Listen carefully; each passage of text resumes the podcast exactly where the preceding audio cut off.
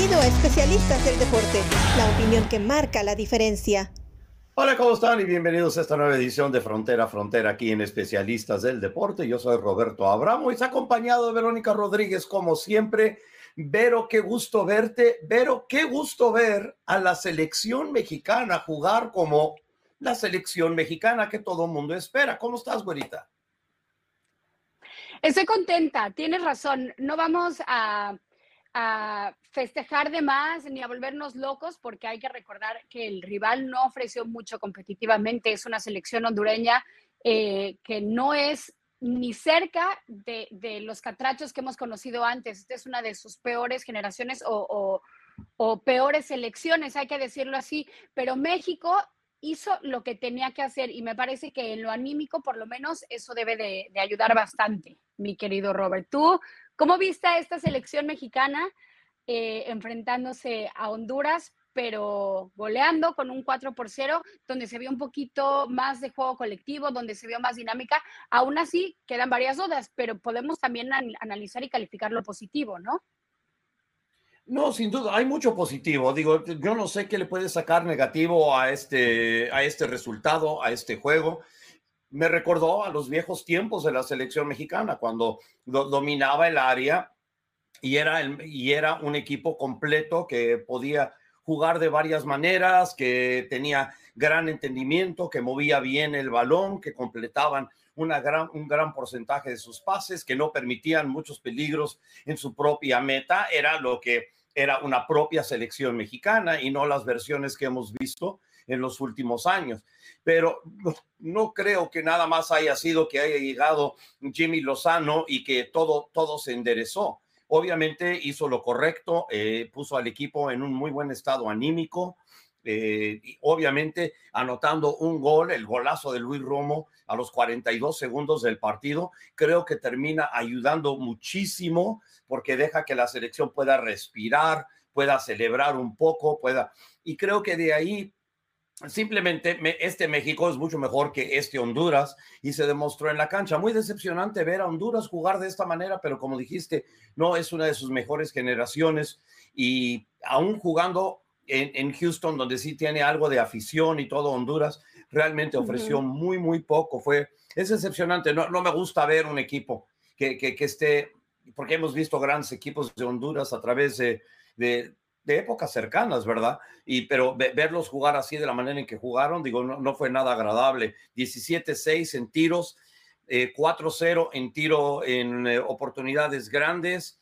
Y luego, en cuanto a tiros a arco, estamos hablando de 6 a 1. Solamente tuvieron un tiro que fue en un tiro libre, que realmente fue fácil, fácil, fácil, fue directamente a las manos de Memo Ochoa. Realmente ofreció muy poco Honduras, eso es una lástima, eso no es problema de México. México jugó muy bien, no le quiero quitar absolutamente nada. Me dio mucho gusto ver a la selección mexicana jugar de esta manera. Creo que va por ahí la pregunta, ¿no? ¿Qué tantas conclusiones podemos sacar después de cuatro días de trabajo del Jimmy Lozano con selección mexicana y una goleada de 4 por 0 frente a un Honduras que no fue eh, un rival a la altura.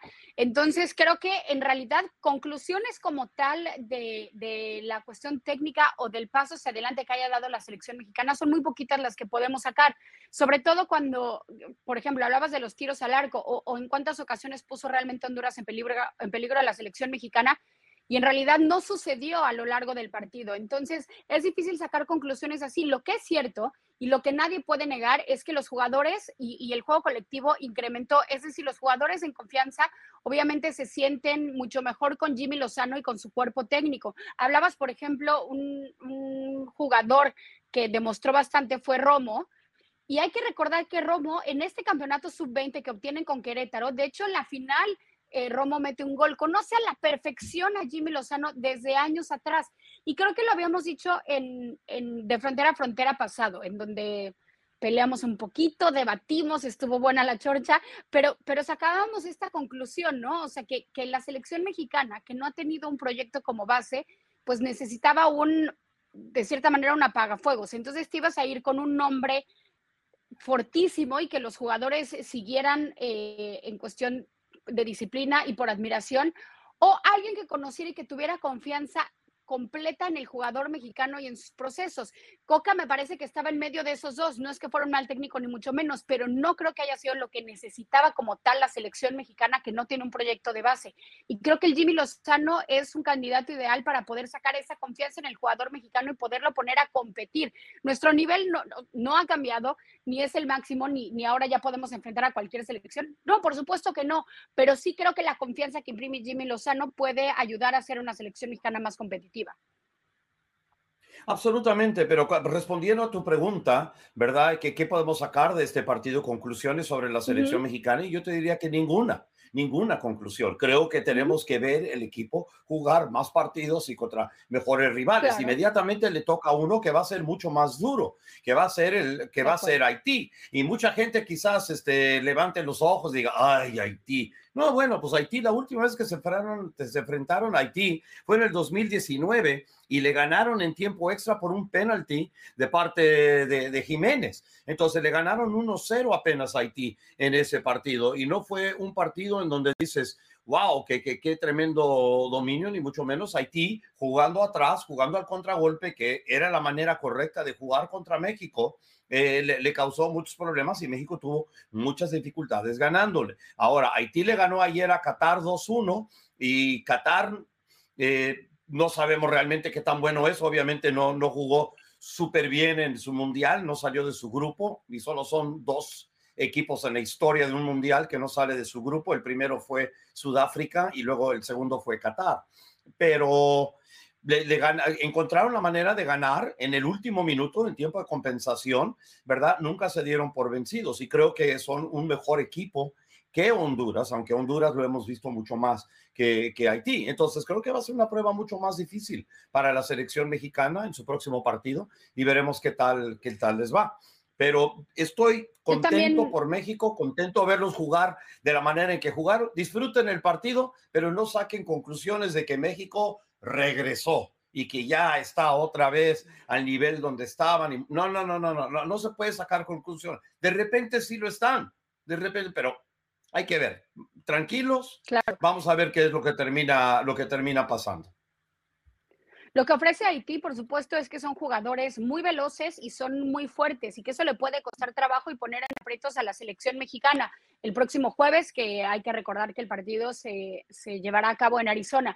Pero tienes toda la razón, o sea, es como paso a pasito. Lo positivo, bueno, pues que México hizo la tarea, es decir, hizo lo que tenía que hacer frente a un rival que, que, que, no compitió y entonces tenía que categóricamente golear y ganar y gustar en lo colectivo no vamos a taparnos los ojos. Por ejemplo, vimos algunas fallas eh, que, te pueden costar muy caro si, si, si, tienes esas fallas, por ejemplo, la de Chávez, que, se redimió con un golazo, pero em, si tienes esas fallas, y no me voy a ir con selecciones así este, europeas ni mucho menos, del área, tú tienes esa falla frente a Jamaica, que a mí me parece que será una de las selecciones fuertes del torneo, frente a Estados Unidos, eh, frente a jugadores como los canadienses, y te van a costar carísimas, también en defensa. Entonces, por eso creo que eh, ni, somos la, peor selección ni la decepción y, qué asco los que están festejando, porque lo veo en redes, ¿no? las dos aristas. Ni tampoco a vender humo. Simplemente qué se tenía que hacer positivamente frente a Honduras se hizo. ¿Qué dudas quedan? Seguimos con las dudas en la creación ofensiva y por supuesto con la defensa que tiene fallas que pueden ser bien importantes en próximos partidos. Lo dijo el Jimmy Lozano también en conferencia de prensa. Sabemos perfectamente en qué tenemos que trabajar tendrán poco tiempo, por eso me parece que es atinar lo, del Jimmy Lozano, porque con tan poquito tiempo, qué beneficio poder tener a un, a un técnico que conoce a la perfección a los jugadores y que muchos de ellos han trabajado ya con él. Absolutamente. Y digo, y sabemos el gran palmarés que tiene Jimmy Lozano, ¿verdad? Digo, llevó a México a ganar la medalla de bronce en, en, los Juegos Olímpicos de Tokio en el 2020. Ese es un gran, gran logro, no hay que minimizar eso de ningún momento. Obviamente, eh, cuando estaba en Necaxa, no pudo sacar airoso a ese equipo, porque cuando tienes una directiva como Necaxa, que está usando al equipo de Puente simplemente para vender jugadores, comprar y vender jugadores, y ese es el negocio, entonces ganar no es lo más importante, sino hacer figurar a algún jugador para poder sacarle algo de lana. Entonces no se le puede realmente analizar su trabajo ahí. Vamos a ver lo que puede hacer acá tiene mucha confianza, obviamente, de, los jugadores y vamos a ver, digo, que quiero que, que, sigan las cosas bien para, para la selección y, y, para Jimmy, que creo que viene para cosas más grandes, eh, sin duda que apenas un, un interinato, no lo puedo ni decir. Interinato. Ahí, está, ahí lo dije. Ahí está. Ahí lo dije. Ahí está. Ah, mira, es más, estamos los dos con cafecito frío, salud.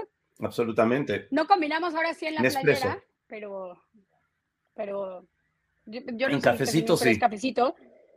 Mm. Ahorita que hablabas del Jimmy Lozano, un datito a destacar, simplemente eh, que, que, me llamó la atención, este es el tercer torneo con selecciones que comienza goleando un 4 por 0. Lo hizo en el preolímpico, lo hizo en los olímpicos y esta vez ya eh, como técnico de la selección mexicana para Copa Oro. Eh, me llamaba la atención ahorita que decías qué, puede pasar. Aquí también hay otra duda. Como se vaya desarrollando el torneo, se va desarrollando también la duda sobre si Jimmy Lozano será un interino hasta la Copa Oro o si realmente eh, está la opción de que pudiese quedarse como técnico de la selección mexicana caso de llevarse la Copa Oro y qué tanto convendría o no.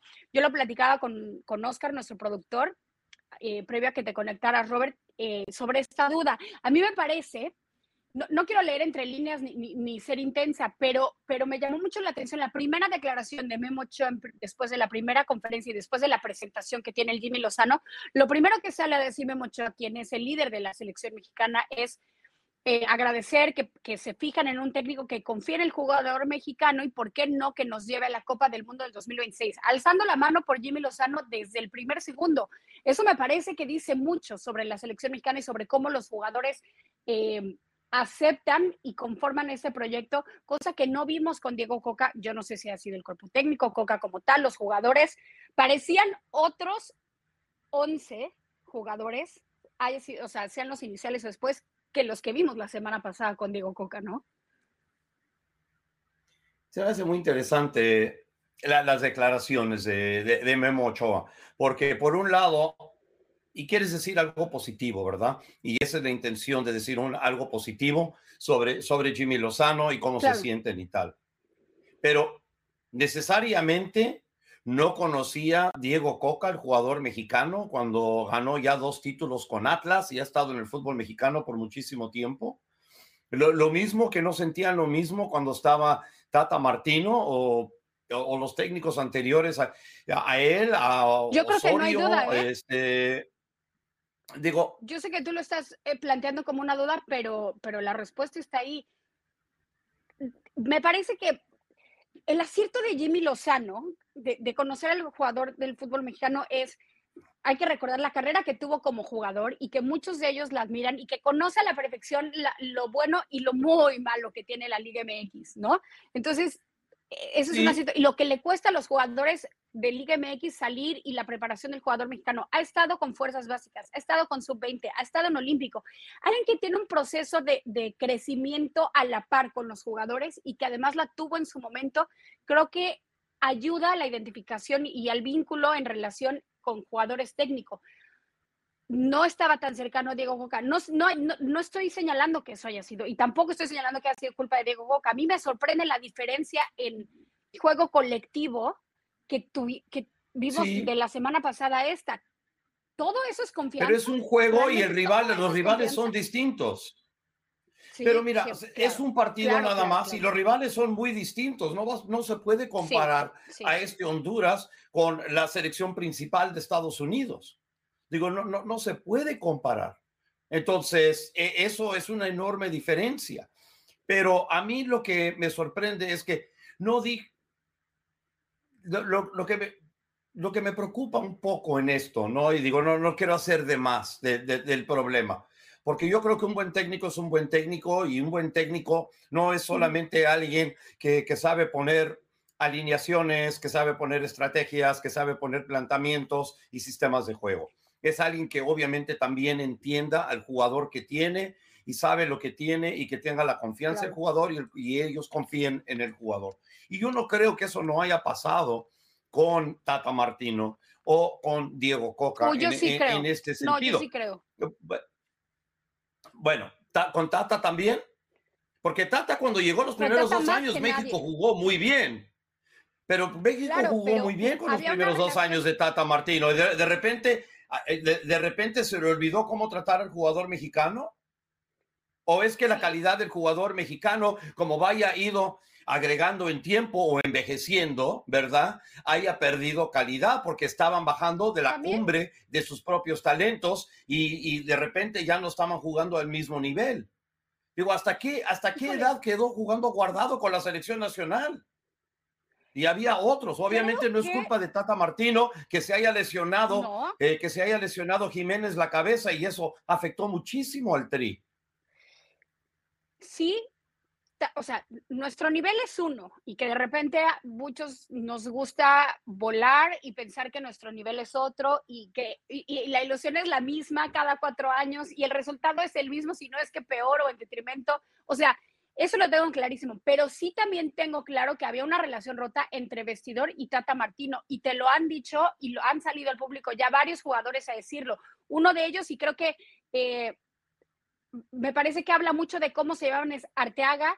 No sabía si iba a ser llamado, si no, qué hacer con su equipo en Europa. Nadie habló con él, nunca se sentó frente a Tata Martino a pesar de que él lo pidió y él lo ha dicho. Entonces, lo de la relación de jugador con Tata Martino está más que claro que, era una cosa terrible y que los jugadores no podían esperar a que se acabara ese proyecto y que Tata Martino no podía esperar a salirse de ahí. Y creo que eso acabó afectando. No te estoy diciendo que hubiéramos ganado la Copa del Mundo, no, ni siquiera cerca, pero si, si vamos juntando todos los aditamentos, la relación y la confianza del jugador mexicano con Tata Martino, ahí estaba rota y eso no existió. Y eso hoy por hoy lo podemos confirmar. Creo que el parche que ponen, y además muy tarde, que es Diego Coca, no iba a arreglar eso. Justamente por eso creo que se tendrían que había dos ideas para poder eh, gestionar esta selección mexicana que no tiene una base y que no tiene un proyecto y que es la de un nombre fortísimo o la de alguien que puede imprimir esa confianza. Y Diego Coca no era. Y, y quien lo acabó rompiendo un poquito más, hey, no afectó nuestro nivel, nuestro nivel es paupérrimo hoy por hoy nuestro nivel tiene que mejorar muchísimo, pero la relación y cómo se destruyó jugador técnico con Tata Martino, eso es lo que está arreglando hoy por hoy Jimmy Lozano y me parece que eso es lo que la confianza y las sonrisas que vimos en un primer partido que no te puede dar conclusiones, no, pero que si ves al jugador un poquito más cómodo, cuánto dure, si eso puede ayudar en el nivel, todo eso no lo sé, porque no lo puedo sacar después de cuatro días de trabajo de Jimmy Lozano, pero sí creo que, que, está clarísimo que con el Tata Martino estaba roto y que hoy por hoy no lo está. A mí, mi, punto es lo siguiente, que, que, si quieres alabar a Jimmy Lozano porque pudo juntar al grupo y le tienen confianza y viceversa, y porque pasó tanto tiempo en el fútbol mexicano y todo eso, perfecto, pero no necesariamente creo que tiene que ser una situación de mexicano contra extranjero. Porque si quieres ver, por ejemplo, algo que funcionó muy bien, ¿ok? Porque eso, eso fue lo que yo entendí quizás un poco y quizás lo estoy malentendiendo, ¿ok? Quizás lo estoy malentendiendo, pero en base a lo que, lo que me estás diciendo, parecía más eh, mexicano contra extranjero en vez de ser Diego Coca, Tata Martino contra Jimmy Lozano. Y lo, y lo que quiero decir es esto. Tienes un proyecto, por ejemplo, perdón, en Chivas, donde llega Fernando Hierro y donde llega Belko Pavlovich, ¿verdad? Y en medio año, ¿ok? Convierten de un equipo que era de, de, media tabla, ¿verdad? Que no, que estaba naufragando y con más o menos las mismas piezas hicieron confiar muchísimo en sí mismo y los pudo llevar a una final. ¿ok? Entonces, y, y, y Paunovic no tiene nada de mexicano y tampoco lo tiene Fernando Hierro. Para mí, lo que estoy hablando es lo siguiente. Individuos son lo que hacen proyectos eh, funcionar o no, no, no de dónde vienen necesariamente. Quizás su experiencia tiene algo que ver y mucho lo demás, pero esto es más de individuos, más de que nacionalidad, porque no cualquier mexicano va a ir a hacer lo que hizo Jimmy Lozano y no cualquier extranjero eh, va a tener los problemas que tuvo Diego Coca o Tata Martino. Y ese es el punto al que quiero, el que quiero realmente poner aquí en la mesa. No, justamente cuando, cuando hablaba de Diego Coca y Tata Martino, lo hablaba como, como relación jugador técnico más allá de la nacionalidad de, de, de, ellos. De hecho, cuando hablaba que había dos cosas que necesita la selección, a mi gusto, era un nombre fortísimo y ahí fortísimo me refiero a un hombre de talla internacional y que los jugadores, no a base de, admiración y disciplina, se, extendieran hacia ese proyecto, o alguien que fuera como de casa y que puede entenderte y que puede jugar como compañero, pero familia, pero técnico, pero, pero pero cuerpo eh, de, estrategia y demás. A eso me refería. Más allá de nacionalidad, yo estoy completamente de acuerdo contigo. Creo que eh, sí, la experiencia, por supuesto, cuenta. De dónde naciste, eso no, no cuenta ni mucho menos para, para hacer eh, un proyecto exitoso. No, si realmente fuera una regla, bueno, pues facilísimo, ¿no? No voltees a ver otro lado o voltea a ver otro lado, dependiendo de cuál sea la regla, pero no hay una regla. Lo que sí es cierto es que esta selección que, que, tiene tantos fuegos que apagar, alguien como el Jimmy Lozano con tal confianza y con tanto entendimiento le puede hacer bien. Le puede hacer bien de eso a que suba el nivel y demás, no lo sé, pero en confianza creo que le hace bien. Creo que sí, y me gustó mucho su conferencia de prensa y todo lo que dijo después del partido. Sí. Pero, ah, y yo te quiero proponer esto. Digo, si la selección mexicana termina con Jimmy Lozano como el técnico permanente, yo no soy absolutamente nada en contra de eso. Creo que es un buen técnico. Obviamente ha llegado y tener algunos logros. Le está dando quizás un, un aire fresco a, a esta selección. Y obviamente el equipo respondió muy bien a su primera, eh, en su primer duelo, su primer reto después de ser nombrado. Vamos a ver qué sucede con el resto de la, de la Copa Oro. Yo todavía no pongo a México de, de, favorito, aunque creo que debería ser finalista. Eh, vamos a ver lo que termina pasando. Pero por ahora es un gran arranque y creo que digo, le da, especialmente al fanático mexicano, le da una oportunidad de respirar y de sentirse bien por un día de que su equipo jugó como esperan que debe jugar. Completamente de acuerdo. Ya iremos sacando más conclusiones cuando los veamos frente a Haití, a lo mejor el jueves. Eh, y de ahí poco a poquito, conforme se va desarrollando la Copa Oro, y vamos a ver qué sucede tanto con esta selección como con Jimmy Lozano. Em, ahora también hubo un partido de la selección de Estados Unidos frente a Jamaica, que a mí me parece que Jamaica hoy por hoy es uno de los rivales a vencer. Y fue Estados Unidos eh, un poquito más desarmado, es decir, no con sus mejores piezas para enfrentar esta Copa Oro. ¿Te gustó lo que viste del Team USA? No, no necesariamente, especialmente en la primera mitad. No, tuve que ver el partido en repetición, porque estaba yo en Portland narrando el partido de New York City a la misma hora que se estaba jugando. Arrancó un poquito antes el partido de Estados Unidos y ahí en FOTMOB estaba viendo ahí cómo iba el partido, pero no me tocó verlo hasta ver, hasta ver la repetición. Y mira, este es un, un, equipo de la selección de Estados Unidos que a duras penas realmente se, se terminan conociendo, ¿verdad? Porque del equipo que jugó en la Nations League, que le ganó a México en la a Canadá en la final y a México este, en semifinales, digo, no es el mismo equipo ni cerca, solamente un jugador que estuvo en esos partidos jugó en el partido contra contra Jamaica y ese fue el portero Matt Turner, que por cierto termina deteniendo un penalti. Pero el resto del equipo realmente son, son 11 jugadores nuevos o 10 jugadores nuevos y varios de ellos realmente no habían jugado juntos. Tenías a Aiden Morris, que, eh, que apenas está jugando unos primeros partidos. Alan Soñora lo pusieron de 10 y no tuvo un partido muy fuerte que digamos. Alex Sendejas hizo cosas buenas y malas en los 65 minutos que jugó. James Sands jugó en, la contención eh, para, para el equipo. Y bueno, Jesús Ferreira arrancó de titular y es el único de los, de los cuatro atacantes que terminó jugando solamente los 90, que jugó terminando los 90 minutos. Mucho crédito hay que darle a Andre Blake, el portero. ¿no? Sí.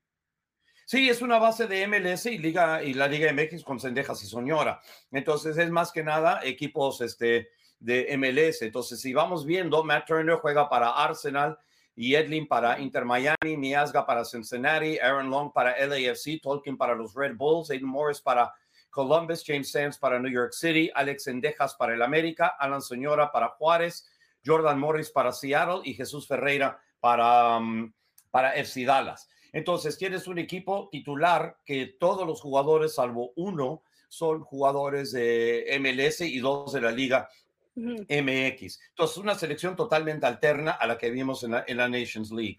Lo que vamos a ver a través de este torneo. Primero juegan contra el rival más difícil, que, que fue Jamaica en su grupo. Luego tienen que jugar contra St. Kitts y Neves y luego jugarán contra Trinidad y Tobago. Y se sacan este partido, terminan empatando sobre la hora con un buen gol ahí de, de Brandon Vázquez. Eh, entonces, tienes por lo menos que, que continuaron peleando, nunca bajaron la cara, dominaron la segunda mitad y pudieron sacar el empate. Pero creo que como conjunto, entre más partidos, más minutos tengan juntos, mejor van a jugar. Entonces yo creo que esto va a ser una selección en ascenso porque a duras penas ahora están agarrando la onda de cómo jugar juntos y van a tener que ser mucho mejor enfrente de la red. Obviamente Blake tuvo un excelente partido, siempre ha sido uno de los mejores porteros de la CONCACAF y lo, termina demostrando una vez más. Y para Estados Unidos es cuestión de empezar a encontrar la fórmula y quiénes van a ser los jugadores que realmente se van a juntar bien para formar un once como equipo y no, no simplemente 10 individuos tratando de encontrar una fórmula de jugar juntos. Claro, me pareció importante la manera de no rendirse y seguir hasta el final, que es justamente cuando pueden conseguir el empate.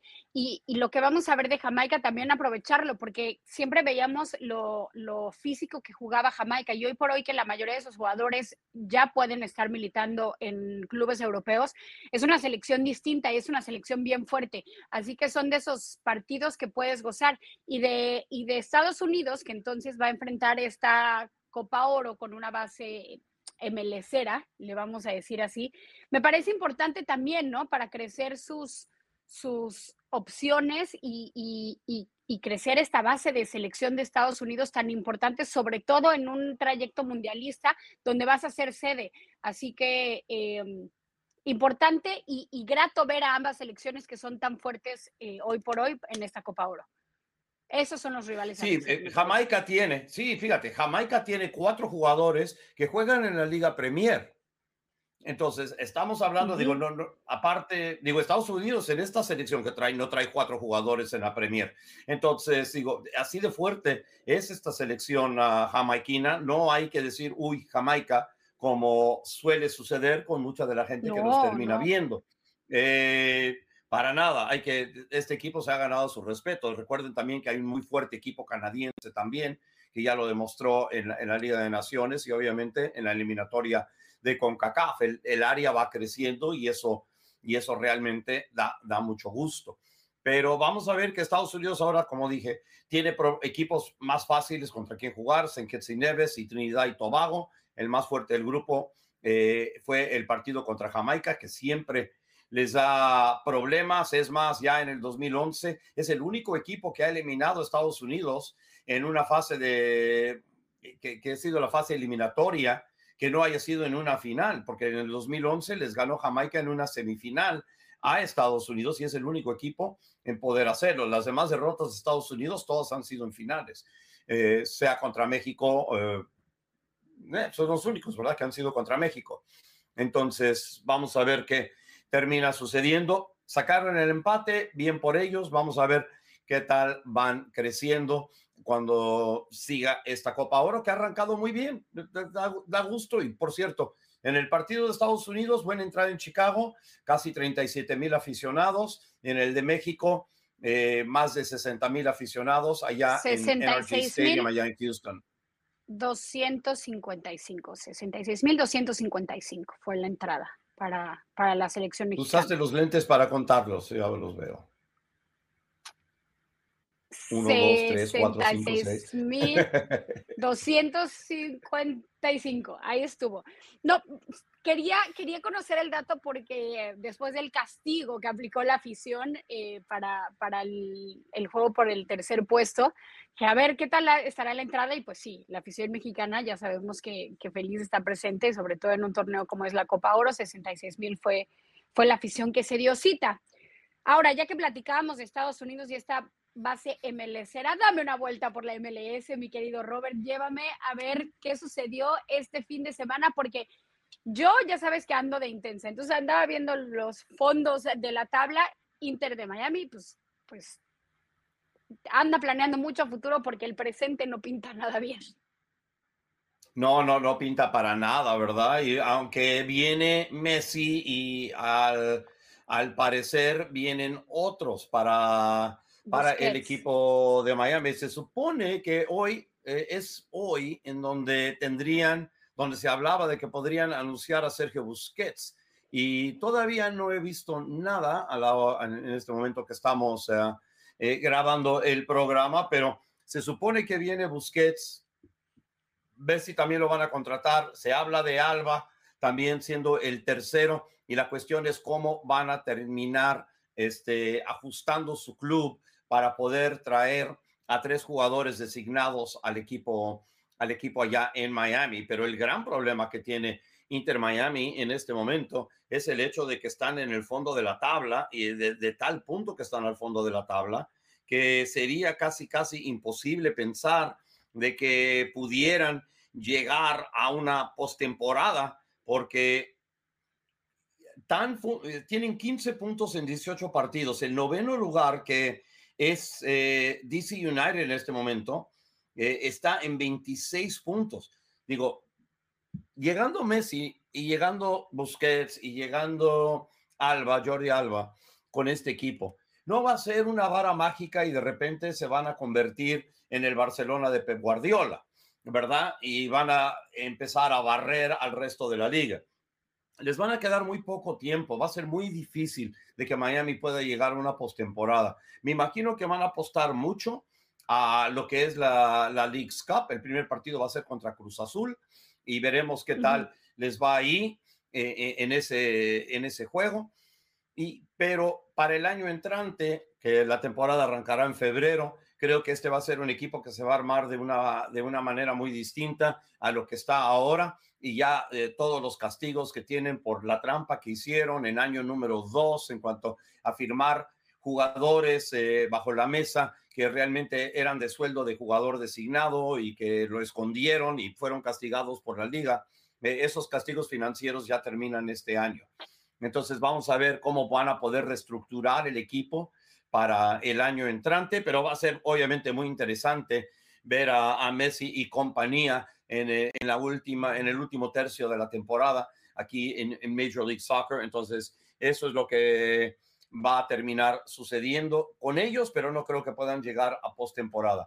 Ahora, en cuanto a la noticia del día, Bob Bradley, que era el director técnico de Toronto FC, ya no lo es a partir de esta mañana. Perdieron en New England dos goles a uno, batallaron fuerte. Eh, Bruce Arena, el director técnico de, de, New England, dijo, nosotros no jugamos nada bien, y eso fue en gran parte por la manera en que jugó Toronto, no nos dejó hacer nuestro juego y tal. De todas maneras, New England logró ganar el partido ante más de 25 mil aficionados allá en Chile, que es una muy buena entrada.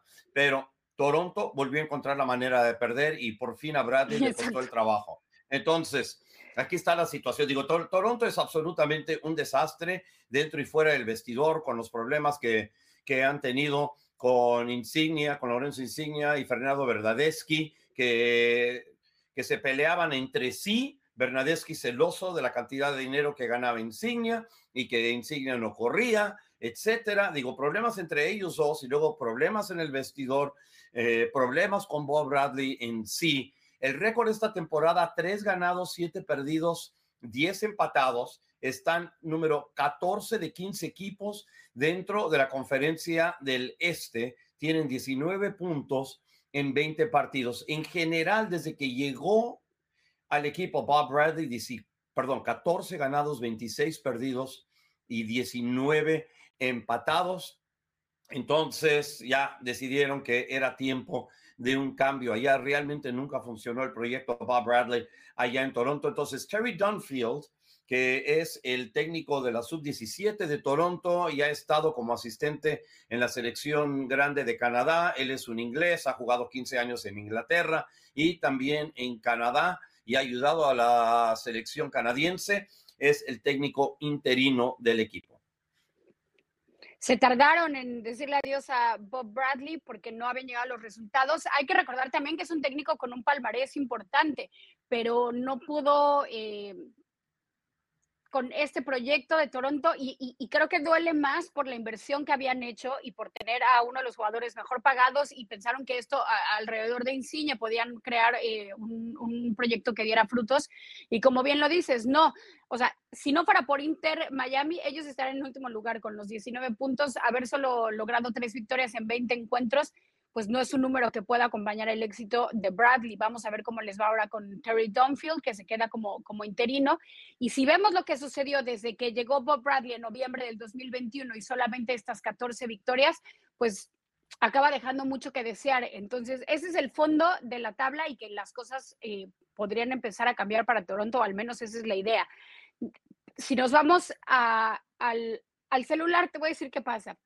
Estaba muy concentrada, pero Raúl Alegre, ¿no? Vamos, sí. lo voy a balconear. Nos mandó un mensaje para hablar de las victorias consecutivas que tiene Austin FC, que a los ojos de Raúl Alegre están levantando, están volviendo a dar alegrías verdes a su gente, alegrías esmeraldas. Cuéntanos eso. fíjate, Raúl Alegre debería pedir una chamba ahí en Austin como jefe de marketing, ¿ok? Porque le encanta hablar de su equipo verde, ¿verdad? Y en los últimos ocho partidos, cinco ganados, tres perdidos, cero empatados y ahora ya están dentro de los nueve equipos que clasificarían a postemporada y durante esta semana barrieron los derbis eh, de los derbis tejanos. 3 por 0 a Houston que venía jugando muy muy bien y 3 por 0 a FC Dallas. Entonces, dando muchas alegrías a sus seguidores, eh, especialmente contra rivales de peso dentro de su propio estado. Y gran parte del éxito ha sido lo que ha podido hacer Julio Cascante, el, el defensa central. Los últimos cinco partidos, dos goles, cuatro asistencias, que eh, termina encabezando a todos los defensas centrales de Major League Soccer. Y me da mucho gusto por por Austin, que están empezando a levantar porque habían comenzado muy, muy mal la temporada Justo y tuvieron una actuación desastrosa dentro de la Liga de Campeones de CONCACAF. Sí, un inicio de torneo que, digamos, bueno, pues no les irá bien, ya esperaremos a otro, pero justo a tiempo para poder levantar, poder colarse a, a, a postemporada bueno, ni siquiera colarse, de hecho poder hacer un paso estable, así que eh, bien por Austin, porque además es uno de los equipos que a pesar de ser muy nuevos llaman mucho la atención y tienen mucho cariño de la afición, así que los queremos ver a, la mayoría equipos fuertes cuando entren a League's porque ahí está la polémica de siempre ya es mejor la MLS, no es mejor, qué está sucediendo con Liga MX, MLS, bueno, pues la primera League Cup podrá definir muchas cosas y ese será una de ellas. Cuando ves a equipos que llaman la atención, que lleguen en buen momento, que lleguen fuertes, pues por supuesto que ilusiona. Bueno, vamos a hablar un poquito más de eso, de, por las declaraciones que acaba de hacer André Pierre Guignac. Entonces vamos a hablar un poquito de eso, pero quiero, antes de nada, quiero hablar de Cincinnati, que terminó perdiendo este fin de semana 3 por 0 ante DC United allá en Audi Field en Washington. Y esta es la primera derrota que sufren en sus últimos 11 juegos, porque tenían una racha de 10 partidos sin perder, 8 ganados, 2 empatados sus últimos 10 antes de ir a DC.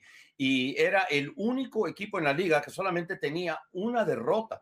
Entonces, desde que comenzaron los, este, los partidos, bueno, los, las 34 fechas, ¿verdad? La liga que cuando se fue a 34 fechas, ¿verdad? Eh, el equipo que mejor le había ido eh, fue LAFC en el 2019, que solo había perdido cuatro veces en, en, en, una temporada de 34 partidos. Y bueno, podría Cincinnati romper esa racha. Le, faltan muchos jugadores eh, en este partido y realmente se, vio. Brandon Vázquez, eh, quizás el más importante de todos, que por cierto anotó para la selección de Estados Unidos contra Jamaica, pero también faltaron Matt Miazga y, Gerson Mosquera, que son dos defensas importantes, también el mediocampista Junior Moreno, y todavía no ha llegado para poder jugar, porque no se abre la ventana de transferencia hasta el 5 de julio, de Aaron Bopensa, que es su nuevo eh, DP que, que tienen. Crédito a Washington, crédito a DC United, perdón. Wayne Rooney está haciendo un buen trabajo ahí. Es un equipo que está levantando y que está empezando a vender cara a las derrotas allá en, en DC y un 3-0 ante una casa llena. Buen resultado para DC United un Wayne Rooney que ah, le preguntaban sobre Lionel Messi y, que, y que cómo le irá en MLS o qué tanto aportaría y decía, no la va a romper de manera inmediata, es un proceso llegar al MLS. Ya veremos si se cumplen los pronósticos eh, de Wayne Rooney o... Sí, yo sé.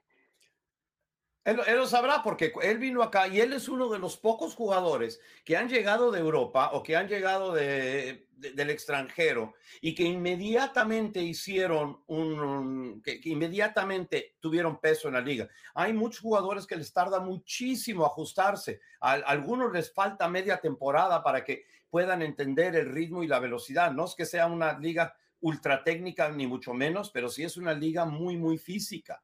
Entonces, a veces les tarda mucho a jugadores de peso entrar en ritmo y entender la liga.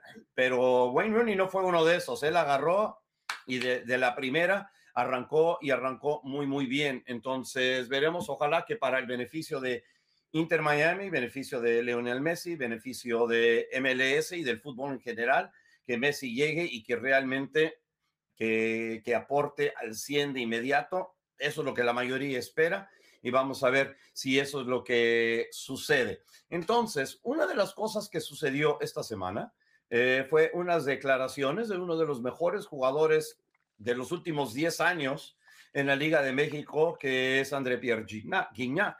Y Guignac dijo ah, algo bastante interesante sobre el fútbol aquí de, Estados Unidos, comparándolo al, al, de México. Por un lado, dijo que la MLS no está a la altura de la Liga MX. No tengo ningún problema con eso porque yo tampoco lo creo en, en ese sentido. Pero de la manera en que lo terminó diciendo, dejó como que un mal sabor de, de boca. Y creo que como que más o menos exageró la diferencia que, que hay entre las dos ligas. Él dijo que MLS es nada más puro marketing, que la Liga de México está un paso adelante. Y luego dijo que aunque la selección de Estados Unidos le volvió a ganar al Tri, cree que el fútbol mexicano es mejor, que está a un nivel más alto que el fútbol estadounidense. ¿Tiene razón o exageró un poquito la, la situación y le echó picante a lo que es el duelo entre el fútbol estadounidense y mexicano? Le acaba echando picante porque una de las estrellas o uno de los mejores extranjeros en la historia, o sea, no estoy hablando solamente de Tigres, sino de la liga como tal, que, que haga este tipo de declaraciones, por supuesto que siempre pondrán picante y, siempre pesan. Respeto completamente la opinión de André Pierre Guignac. Si le parece que, que, el MLS no está a la altura de la Liga MX, no, no estoy de acuerdo con que el MLS sea puro marketing tiene muchísimo de marketing, muchísimo de espectáculo y ese mucho tenemos bastante que aprenderle nosotros en la Liga MX, porque me parece que es un marketing acompañado de abrazar al aficionado y de tratarlo bien y de acercarlo a la, a la, a la liga, que además no están al 100%, les falta bastante, pero no es lo único que es la MLS. También vemos competencia, también vemos estrategia, también vemos técnica. Hay mucho, hay mucho que le falta, o sea, que, decir es puro marketing, por supuesto que, carece de análisis. Pero a mí lo que más me sorprende no es la opinión de Guiñac, que, la respeto completamente, sino los comentarios cuando, cuando hay medios que publican estas declaraciones. Y ahí me parece que estamos muy mal como afición. O sea, en vez de de hablar per se de la competencia, qué liga es mejor, qué liga ofrece más, qué liga. O sea, tú eres el aficionado, tú eres el que estás pagando por este producto. Puedes quejarte y puedes eh, también abrazar ciertos proyectos, pero llegar y decir, qué bueno que lo dices, Guiñac, porque hay otros agachones que dicen que no. ¿Por qué sería agachón aceptar que una liga que no es la tuya es mejor o peor? O sea, no tiene nada que ver. Carecemos de un análisis y de, de crítica a nuestra propia liga, me parece importante. Y también carecemos de realmente analizar lo que tenemos enfrente. Creo que estamos atorados en un debate de hace, donde los argumentos son de hace 10, 15 años, ah, la Liga del Retiro, ah, hemos visto la MLS últimamente para entonces poder decir las cosas que se dicen hoy por hoy de MLS, y no lo digo por André Pierre a mí me parece que, yo estoy segura que él ha visto la MLS y esa es su opinión, pero muchos de los aficionados se quedaron atorados en argumentar este debate que nos va a acompañar siempre porque somos vecinos y porque justamente es de frontera a frontera, pero, pero los argumentos tan pasados como de hace 15 años pues ya no aportan tanto, ¿no? Estoy de acuerdo, 100%, creo que tu análisis está realmente perfecto. Y, creo que hay una situación, cuando los fanáticos mexicanos critican a la Liga MX, ¿verdad? Lo que terminan criticando siempre es lo mismo las televisoras, el pacto de caballeros, eh, ese tipo de cosas, en vez de un análisis del, del, fútbol en sí, ¿verdad? Y que todos los problemas yacen desde, desde los presidentes de clubes y presidentes de la liga y, y siempre es todo de los hombres de traje, que es el problema en México, y no hablan de otras cosas. En MLS siempre están diciendo, bueno, sí hay mucho marketing, pero también es una liga de retiro, como mencionas, y no, y no se ponen realmente a ver partidos o ver equipos o a ver cómo se arman. Y, eso es muy problemático. Y luego también Gareth Bale, que jugó para LAFC, ¿verdad? Y los ayudó a ganar el título con el gol que mete en la final en tiempo extra, que manda el partido a penaltis. Pero él también dijo algo sobre, sobre MLS, donde dijo que no, eh, no, no, sufren tanto las derrotas. Eh, no hay presión por perder, no sufren tanto las derrotas y luego este, celebran mucho las victorias, entonces Messi va a estar muy cómodo ahí. Se me hizo medio raro que un jugador que siempre ha jugado por equipos principales, ¿verdad? Que nunca ha estado en una pelea por el descenso, ni mucho menos, esté hablando de este tipo de cosas, porque él nunca las ha vivido, ¿verdad? Siempre jugó o en Tottenham o en Real Madrid, ¿verdad? Y digo, esos son los equipos donde, donde jugó, donde siempre estaba compitiendo por títulos, ¿verdad? Y no estaba, eh, no, no estaba jugando por un equipo que estaba peleando por un descenso y todo lo demás.